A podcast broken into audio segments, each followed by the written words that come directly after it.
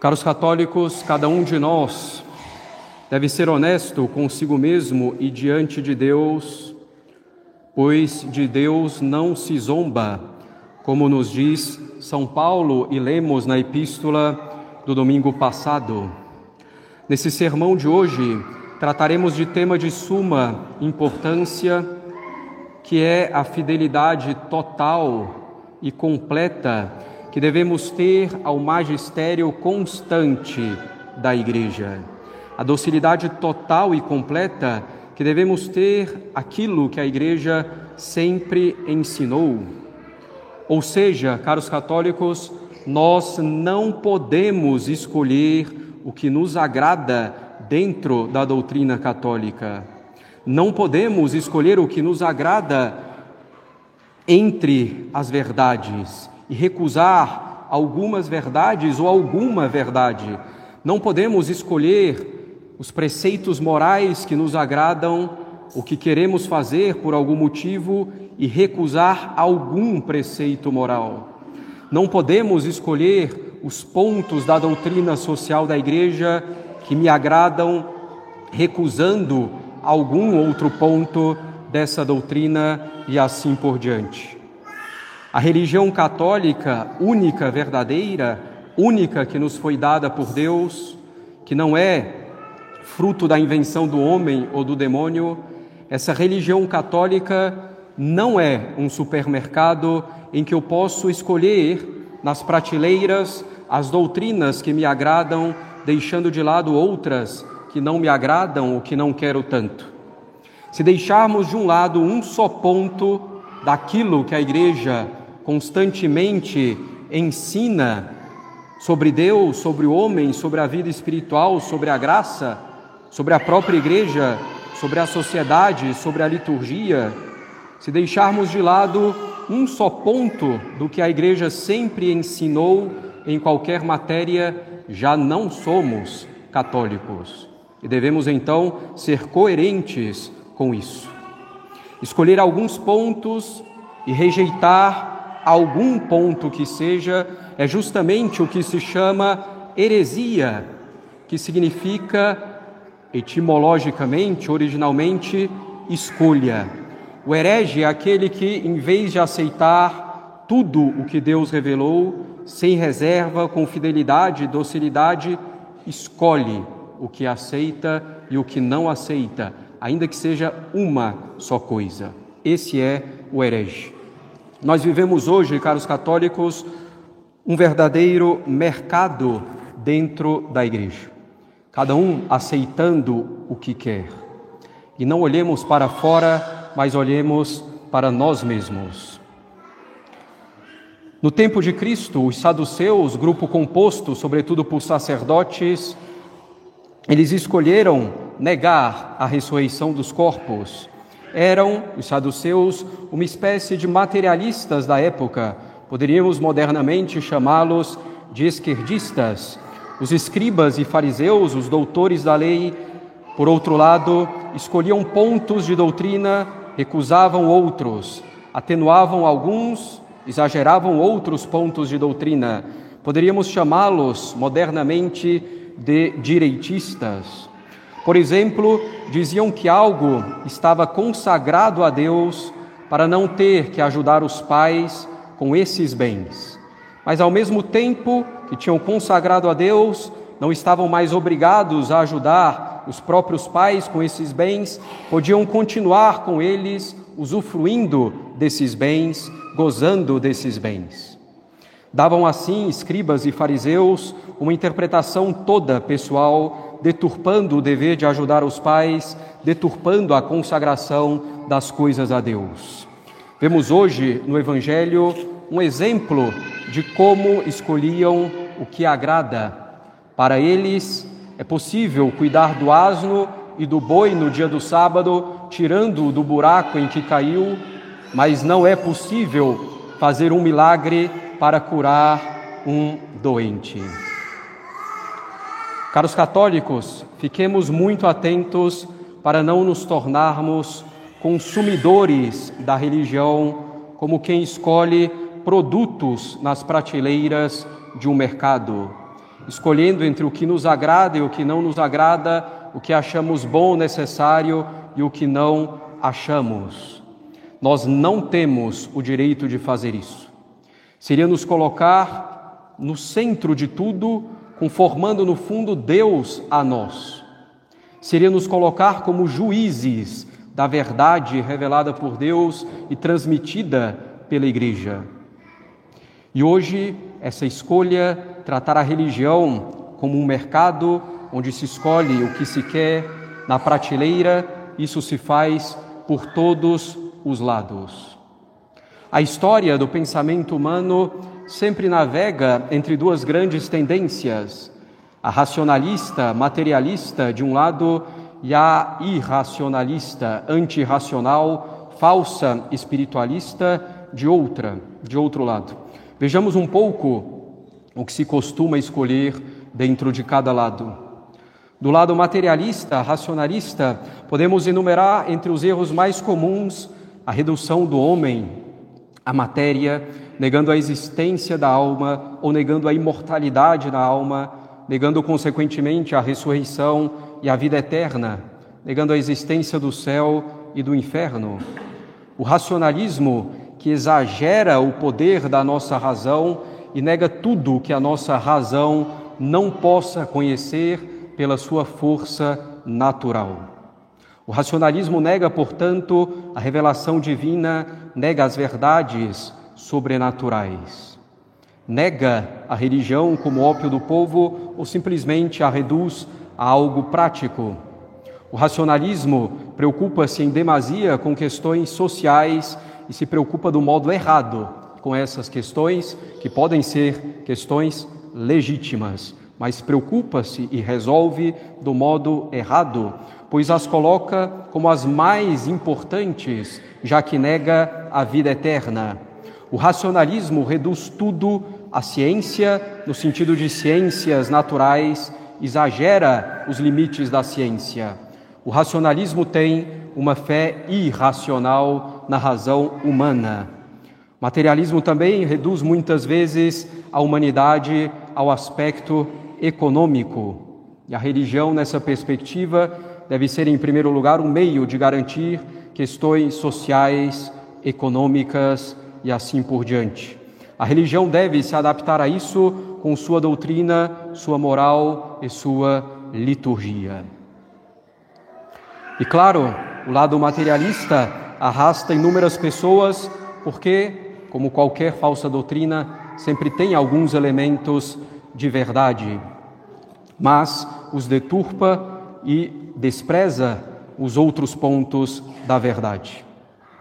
Do lado antirracional, falso espiritualista, temos muitos erros também que surgem.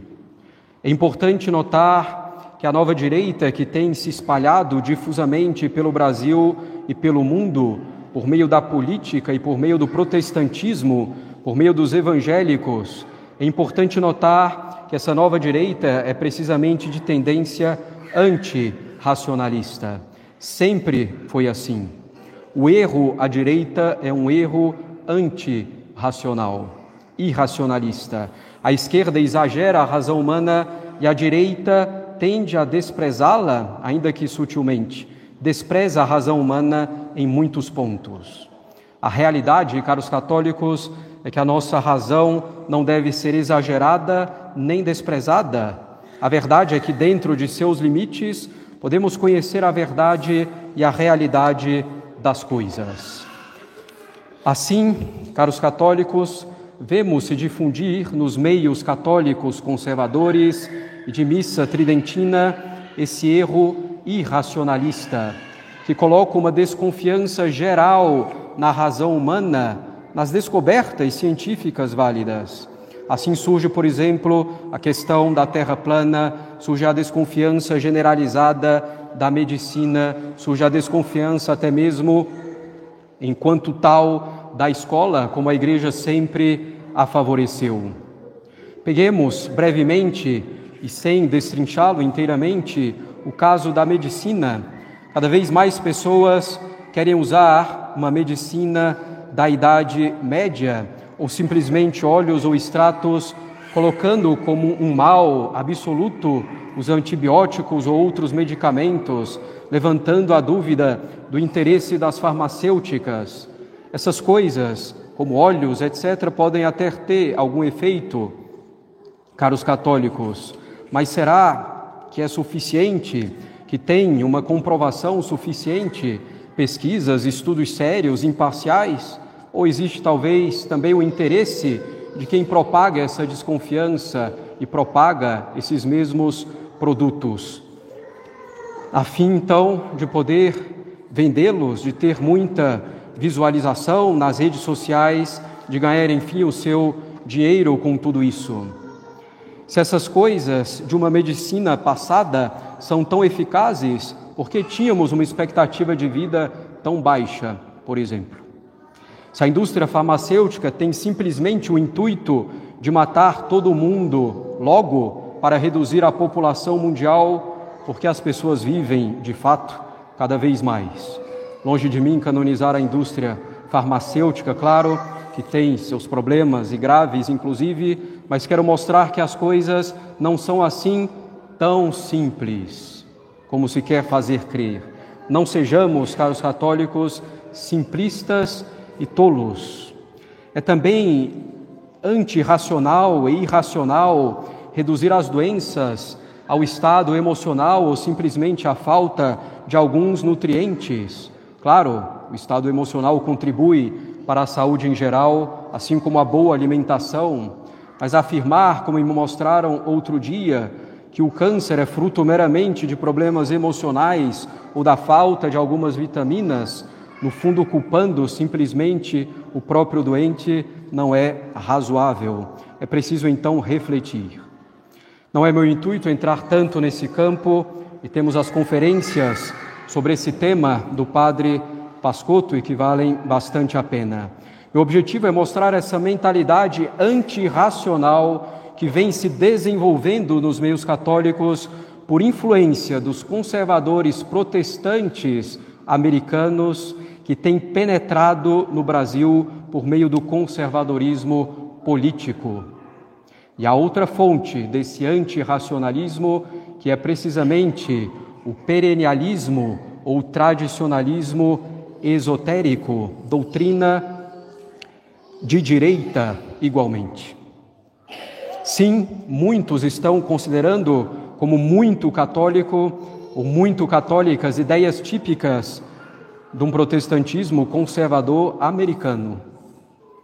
E como dissemos, a outra fonte dessas ideias é o perennialismo ou tradicionalismo esotérico, que é a matriz por trás da direita que surge e é também antirracional e racionalista. Para um grande representante dessa nova direita, falecido há um tempo, a inteligência humana não pode realmente conhecer a verdade. Eles vão então gerando desconfiança nas pessoas em relação a tudo, para em seguida apresentarem, claro, uma solução pretensamente superior, mais elevada, com seu, seu, seu simbolismo, com as suas práticas ancestrais, suas ciências antigas, como por exemplo a astrologia, como a medicina dita tradicional, eivada de doutrinas esotéricas e assim por diante. Claro, ele se opõe a verdadeiros erros do materialismo, do racionalismo e do esquerdismo, mas vão muito além, destruindo praticamente a razão humana com falso espiritualismo, com falsas tradições primitivas e perenes, colocando nas pessoas a desconfiança de tudo, para em seguida colocarem na cabeça delas o que querem. Assim, por exemplo, vemos por aí alguns dizerem que antes de ler o catecismo, de antes de ler os livros do santo e livros de espiritualidade, antes de ler o magistério da igreja, é preciso ler os clássicos da literatura. É preciso antes ler os clássicos da literatura, dizem. E o que querem com isso? Dar às pessoas a interpretação deles, desses clássicos, para que em seguida, quando a pessoa for estudar a religião católica, ela já a estude e a pratique segundo os princípios dados por eles nessa interpretação dos clássicos da literatura. Querem assim infundir uma visão de mundo. É preciso então, caros católicos, permanecer muito atentos, muito vigilantes. O católico leva a sério a sua razão, reconhecendo seus limites. O católico reconhece o valor da ciência dentro de seus limites, reconhece graus de certeza variados em matérias variadas. O católico não é um cético de tudo, é com a sua razão que ele reconhece o princípio de causa e efeito, com a sua razão ele estuda os elementos da natureza e os utiliza bem, com método ele consegue provar a relação de causa e efeito, com a sua razão ele prova a existência de Deus. Temos ainda, caros católicos, muitos outros erros que pipocam. Por exemplo, o erro de combater o Estado enquanto tal. O católico, ao contrário, reconhece a legitimidade do Estado. O católico não é um conspirador antissistema, mais uma vez, uma noção e uma visão que vem desse perennialismo, desse tradicionalismo que quer gerar o caos para mais rapidamente, segundo eles, voltarem a uma sociedade espiritual de acordo com seus princípios errôneos. O católico reconhece a legitimidade do Estado, mesmo dos impostos cobrados. Imposto não é roubo, por definição. Claro, o Estado muitas vezes passa dos limites, os impostos são exagerados muitas vezes. E nesse caso, o católico tenta, da maneira correta, fazer a sua parte para que as coisas melhorem, estudando e difundindo a real doutrina da Igreja, organizando-se para que essa doutrina seja levada em conta, manifestando-se de maneira ordeira. O católico não pode recusar, por princípio, a legitimidade do Estado e do imposto. Nosso Senhor, Ele mesmo reconheceu os dois. Disse a Pôncio Pilatos que seu poder como governador vinha de Deus. Não podemos dizer que o Estado, ou que o Império Romano fosse perfeito. Estavam ali mesmo condenando Nosso Senhor à morte. Ele reconhecendo que o poder de Pôncio Pilatos vinha de Deus. Pagou tranquilamente o tributo por si e por São Pedro, dizendo que deveria dar a César o que é de César, ao Estado o que é do Estado. Os primeiros cristãos, brutalmente perseguidos pelo Império Romano, reconheciam a legitimidade do império, dos tributos cobrados. O anarquismo, o Estado mínimo, o totalitarismo, nada disso é católico. O católico reconhece a legitimidade do Estado e a possibilidade de que seu tamanho varie de acordo com as circunstâncias, sem que o bem particular Sobretudo, essencialmente, a possibilidade de viver virtuosamente e com a liberdade no bem, sem que esse bem em particular seja engolido pelo Estado. O católico também não pode escolher na prateleira da doutrina o liberalismo econômico ou qualquer forma de liberalismo, pois isso já foi condenado pela Igreja. Não pode recusar a condenação da Igreja ao socialismo, ao comunismo, ao anarquismo ou ao liberalismo ou mesmo a democracia moderna, com seu princípio de que todo poder emana do povo e não de Deus. O católico ou pega tudo que a igreja sempre ensinou, ou, na verdade, católico não é. Vemos também ainda, caros católicos, aberrações no campo moral e dizem então: Ah, você que sabe, por exemplo, se ir à praia e com que roupa é adequado para você ou não, sendo que claramente é uma ocasião de pecado, por exemplo, frequentar as praias tais como são hoje, como as pessoas se vestem nela. Ou não levar em conta ainda a doutrina católica na frequência a uma academia, por exemplo, expondo o seu próprio corpo e alguns o fazem até mesmo nas redes sociais, expondo-se aos corpos dos outros, ao ambiente de culto ao corpo, etc., como se fosse algo normal. Há critérios a serem seguidos se a pessoa realmente necessita frequentar uma academia por um motivo sério. Peguei dois exemplos um pouco Simples, mas para deixar claro como a gente pode ir escolhendo o que queremos na nossa vida cotidiana. Outros exageram na doutrina católica.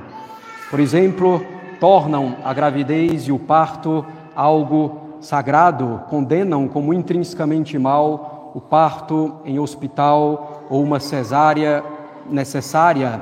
Outros condenam como intrinsecamente mal o parto em casa, mesmo que se tenha um acompanhamento devido, realmente técnico, garantido a segurança. Cada um vai ditando, então, para os outros pecados mortais aqui e acolá, sem levar em conta os princípios da doutrina católica, da moral, da prudência. É um verdadeiro caos. Outros chegam a dizer que tomar refrigerante é pecado, ou então que fast food é intrinsecamente mal ou uma desordem. Outros dirão que as mulheres devem necessariamente usar meia calça para não pecar. Outros dirão que o homem não deve tomar aspirina para dor de cabeça, pois tem que saber lidar com a dor. Surge a necessidade de ter velas abençoadas no dia da purificação e não abrir a porta nos supostos três dias de treva para que a pessoa se salve. E a graça e a prática das virtudes e a vida de oração, de união com Deus. O que importa então são as velas e não abrir a porta para se salvar. Nós vemos essas loucuras circulando nos meios católicos e levando várias pessoas. Surge o dever também para alguns de ir para o meio do mato com toda a família e assim por diante. São coisas que nós, como padres, temos encontrado no nosso dia a dia. De onde saíram tantos absurdos? Da cabeça de qualquer um que pegou um princípio mal compreendido, isolado, fez uma interpretação própria, achou que era coerente e colocou na internet ou em escritos. Nós, caros católicos, devemos ser católicos, nem mais nem menos. Mas, como esses erros todos se popularizam rapidamente, essas coisas irracionais, essa moral a quem ou além do que pede a igreja. Como tudo isso se populariza muito rapidamente, porque no fundo cada um vai escolhendo na prateleira o que agrada e se justifica com essas coisas. Nós vivemos um caos completo. Nós precisamos ser católicos normais.